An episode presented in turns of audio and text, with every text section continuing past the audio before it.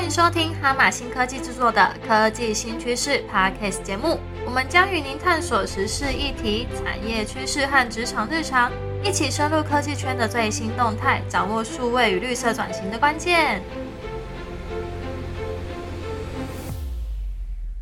欢迎收听由哈马新科技所制作的 Podcast 节目《科技新趋势》，我是主持人 Monica。在今天的节目当中，我们要聊一下台湾在大型语言模型 LLM 的领域的发展。那目前呢，其实呃，L M 在二零二二年底开始，就是像 ChatGPT 引起了极大的关注跟讨论的话题之后，其实各个领域都开始在积极发展这个呃语言模大型语言模型的呃 AI 技术。在台湾呢，也有不少的呃业者，就是也在投入做这件事情。无论是金融业啊，或是政府部门，都要推动，就是 L M 跟这个业务整合的部分，能够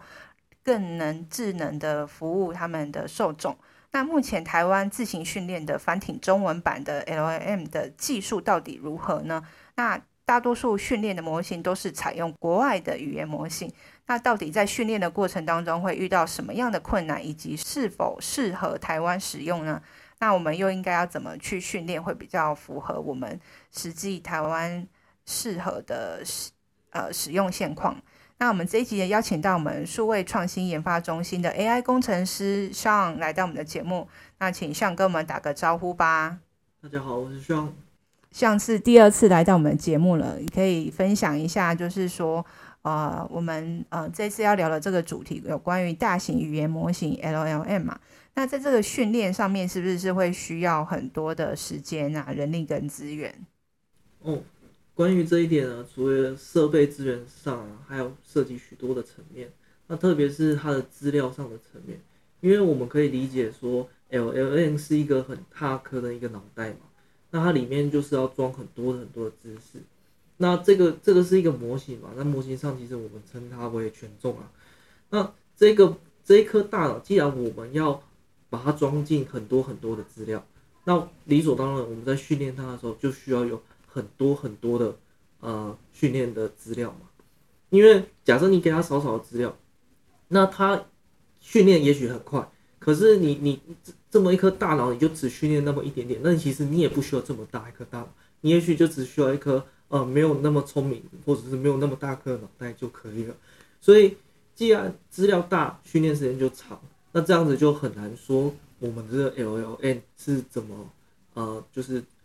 它会训练多久，就取决于使用者要训练的是到什么程度。特别是这个 LLM 的第一个 L 是那个 large 嘛，那何谓 large？就是这个就有一点主观，所以。你今天想要训练一个，人家会，人家可能会说 L L L 七 B 一百三十 B，这个那个 B 是那个 billion 啊，就是十亿的意思，就是有十亿个参数。那七 B 其实就很大了嘛，还有一百三十 B，那也那也更大，那就取决于说你今天到底要训练几几 B 的这个呃脑袋，所以就就会训练的数据就会差很多。那如果一一般来说啊，就是一般企业来说，那就算它有呃，就是多颗的 GPU 同时训练，少说也得需要上周的时间。这这个还是不含那种标注啊、调参数这个时间，所以其实是一个非常非常惊人的一个事。嗯，了解。那其实这样描述好像有点来理解，说要花费的时间跟资源上面的一个呃量化的数值。那待会的话，再请那个上再帮我们多分享一点。那再来就是因为其实会想要问这个呃题目的原因，是因为呃前阵子有听看到一个新闻，就是说其实在台湾也有一些单位开始投入呃就是做繁体中文版的 L M 的呃模型的训练嘛。那可是呢，目前我们看到就是训练出来的模型，大家好像都是有些还会出现就是简体中文。那想问一下，说，哎，那出现这个中文的这个技术，是因为说别人已经有很成熟的技术了，还是说，呃，它的这个参考了这个模型的来源是呃由呃以简体中文为底基底的技术吗？嗯，我想这一方面啊，大家可能都或许会有一些疑惑，就是说。既然我花上个几周的时间，也许就可以训练好一个模型，那我在里面的资料其实都给繁体的资料，不是就可以训练成一个呃纯繁体的那个模型吗？就是它完全不不懂简体，理论上应该是这样，它完全不可能生成出简体的字嘛。可是为什么现在的 LLM 模型啊，总是会训练出这个跑出简体的这个这个模型呢？这主要是因为我们这个 LLM 的模型啊，其实分成两个阶段。那你如果是说是两个阶段啊，其实还有第三个阶段。那第三阶段我们先不提，那个是强化学习的部分。那分成这两个阶段，第一个阶段可以看就是说这个预训练的阶段。如果这以这个预训练的阶段啊，它其实呢就是去了解一个呃，例如说语法啊等等的中文架构，这是一个第一阶段的模型。那这个模型通常怎么来呢？通常由各大厂商来，例如说 Google 啊、微软啊，就是你可能需要有一个非常大型的计算电脑，你才有办法训练出来。像 Google 去训练这个第一阶段的模型，训练了整整三个月，而且是用超级电脑去跑的。所以大部分第一阶段呢，是基本上是不太可能是由企业自己去训练。大部分我们像我们第前面所说的训练，上周花上周的时间，就是第二阶段的训练。那个阶段就是比较克制化的训练，就是也也就是所谓的呃 fine tune 的这个部分。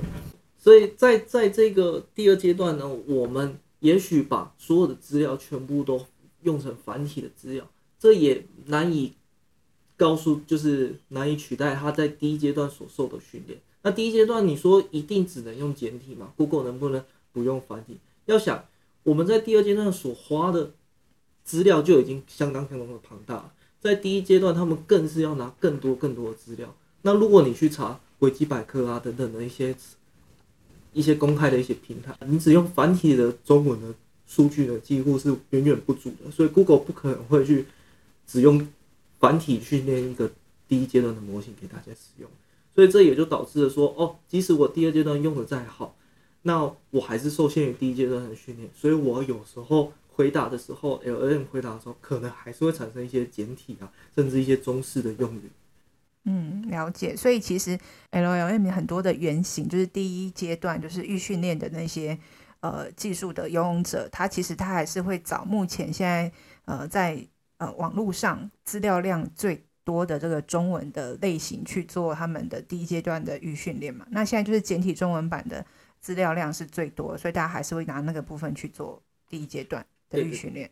好了解。那你可以分享一下，目前就是你觉得在台湾，呃，目前有自行研发的繁体中文版的训练的状况。那因为你看到很多新闻说，哎，其实有蛮多呃台湾自己有训练出来的一些消息也开始上市了。你觉得呃会越来越多吗？或者是说，哎，这个市场是足够可以去支撑他们自行研发的这个技术？嗯。我想以国家的角度啊，台湾一定也是能够自行去研发这个第一阶段，因为台湾也是一个相当发达的国家，它不不至于说没有到那个资源去用大型电脑去跑。但比较难过的消息就是，现在不少台湾的 L N 目前都是没有办到这一，就是没有去做这一件事情。那或者是说他们有去做这件事情，但是他们的资料也是受限于说，呃。还是只只能拿简体的资料来充，因为真的是太大，也有可能是这样子。那我们也有持续在关注这方面的消息，像我们关注那个像台智云啊，他们有出自己的 LLM 嘛，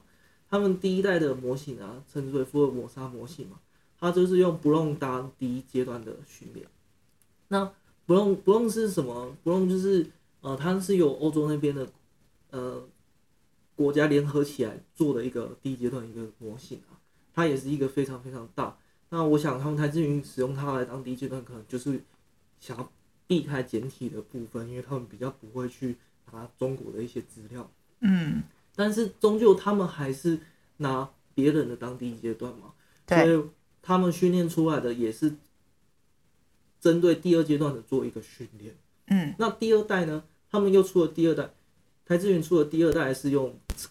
Meta 的 Llama 2，这个也是拿人家的第一阶段的模型训练，所以可以想象，就是连台资云这么大的一间公司，他们都很难的去训练这个第一阶段的模型，所以是第一阶段的模型确实是呃非常非常困难的事情。嗯，好，没关系，就是你听完之后可以再分享那个资讯整理给我，然后我再放到这一集的说明栏里面。可以可以。好，OK。就你知道说它为什么第一代跟第二代拿到的语言模型会是不一样的呢？嗯，我其实一开始也比较好奇，怎么会第一代是拿 b r o n 因为比较少人拿这个，大部分人都是拿 Google 啊、FB 啊，或者是微软等等的一些大大厂。对 b r o n 就比较少听过。那去查过它，它也是说就是欧洲的一些 国家开发出来的。那我也试过 b r o n 它本身对中文其实就没有那么的友善。其实我我我个人的推测，就是因为他他就是对中文的训练还不够多，所以他们就才拿 Brown 来做一个训练，来抵制说哦不会受限于第一阶段就已经被简体训练的很彻底。嗯我的猜测是这样。，OK，那 Meta 的 Llama Two 的话，它是不是也是资料会有很多是以简体中文为基底的？对，肯定是的。哦，OK，所以其实还是要用大厂的资料。可是中国那边不是没有在用 Facebook 吗？但是 Meta 也只能拿大众的资料来，就像是你网页上随便查，你总是查得到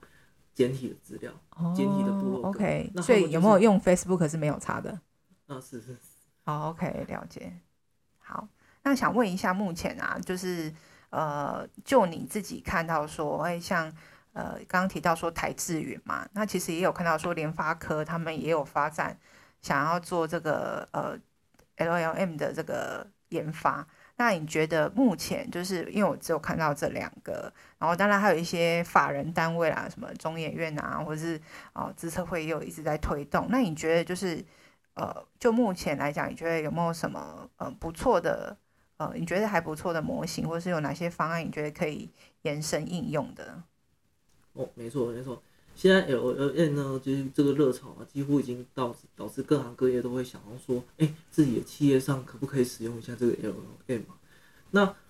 不敢说我我知道各行各业都在用什么啦，但是一些比较常见的，就我所知啊，就是一些杂期检测啊、数据输入检测啊，呃，多语系翻译啊，都是因为翻译这件事很有趣，翻译其实有翻译的模型嘛。嗯但是 L N 呢，完全它的强项就是就是翻译，它也许可以办到很多识别文字的识别，但是你会发现它对于翻译这件事其实特别的强。嗯所以现在如果你你说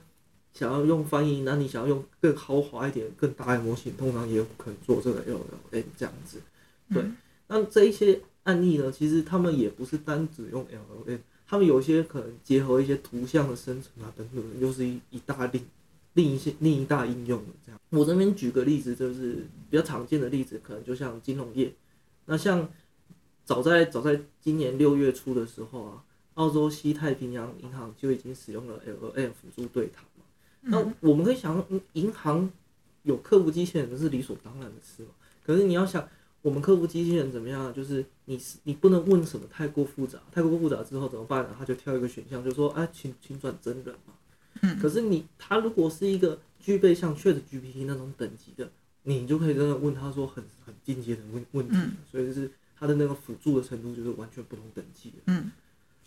好，其实我也有看到一个新闻，就是说台湾的像台新金啊，他们现在也自己在呃结合就是 LLM 这这件事情，就是呃变成呃无论是对外的呃就是呃服民他的算他的客户的服务，就是提供呃一些金融资讯的提供之外，其实也有包含内部的知识管理，包含因为其实他们银行业很多种金融商品嘛，那可能不一定所有的行员或是他们内部的员工都知道所有的产品内容，所以就是变成说他们内部也有一个知识管理平台，让这个就是这个 Chat Chatbot 或是这个 Chat GPT 或是这个智能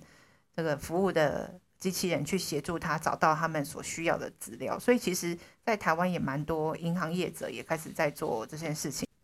关于这这一点啊，我们这边我们哈曼星这边其实目前也致力开发一套，就是让客户方便的将他们的资料输入，然后再进行一个 L L 的回复。就像刚才说，呃，可能这个金融业他们有自己的资料嘛，那他们要怎么在这个 L L 回答内容里面包含着他们的资料的知识？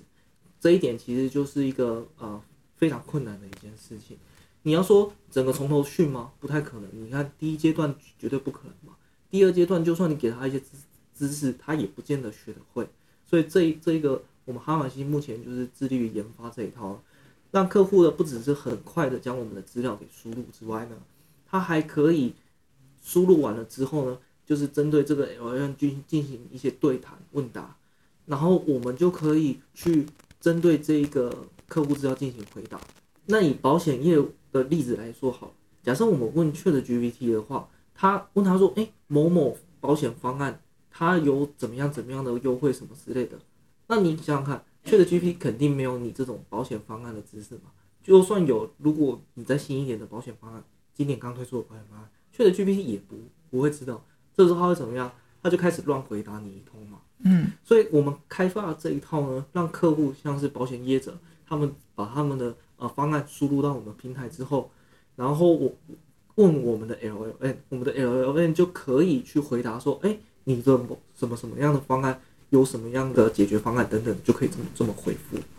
还有像我们台湾的袋鼠金融啊，其实它办到的就很像这个西太平洋的这个金融的东西。那你就是去问他说啊，例如说你问他什么信用卡对于什么的优惠比较好啊，等等的，都他都可以直接的回答你。还有像我们台新金也目前也致力于发展这一块啊，他们规划就是不只是跟他对谈而已，他们甚至还要。让这个虚拟智能客服啊，还有拟真的一个客服人像与使用者语音的互动啊，推荐理财商品等等的哦。好，那想要问一下，就是说那个，其实我们也知道说，呃，很多单位都会有这种呃客服机器人这个需求嘛。那像我的一政府，他们呃也是用我们的客服机器人。那想问一下，就是我们下一阶段的客服机器人会融入什么样的特色？下一第二阶段的那个。一政府的客服机器人啊，它就会融入这个 LLM 的这个部分。那我们用的这个 LLM 啊，目前是采用这个 Chat GPT。那它能够办到的跟之前比较不一样的，就是它能够更加复杂的回答了我们的问题，同时它还是不会像 Chat GPT 一样，就单用 Chat GPT 那样的话，你可能会问到很多呃奇奇就是很奇怪的回答，就是它有一些幻觉所在。那如果用我们这一套，因为我我们在前半部分会把这个资料先教会他，那再再透过打这个 ChatGPT 产生的这个答案呢，就会很符合他这个我的一政府所需要的一些相关知识。OK，其实只要是有大量数据资料的，然后只要是。人需要花大量时间去查找的部分，都可以透过 L M 的模型来协助大家能够快速的会诊资料，然后找出呃民众要的答案，然后能够帮助民众去做一些判断。就是这一集呢，主要就是要来跟大家分享，就是说关于呃繁体中文版的训练啦，然后以及就是目前在台湾已经有在开发的一些技术以及未来的应用。那之后呢，我如果有一些新的资讯的话，我们会随时更新跟大家分享。那大家对这一集的内容有任何的问题的话，也欢迎到我们这一集的节目内容下方的资讯栏留下五颗星的评分，或是直接提问你的问题。那我们下次见喽，拜拜。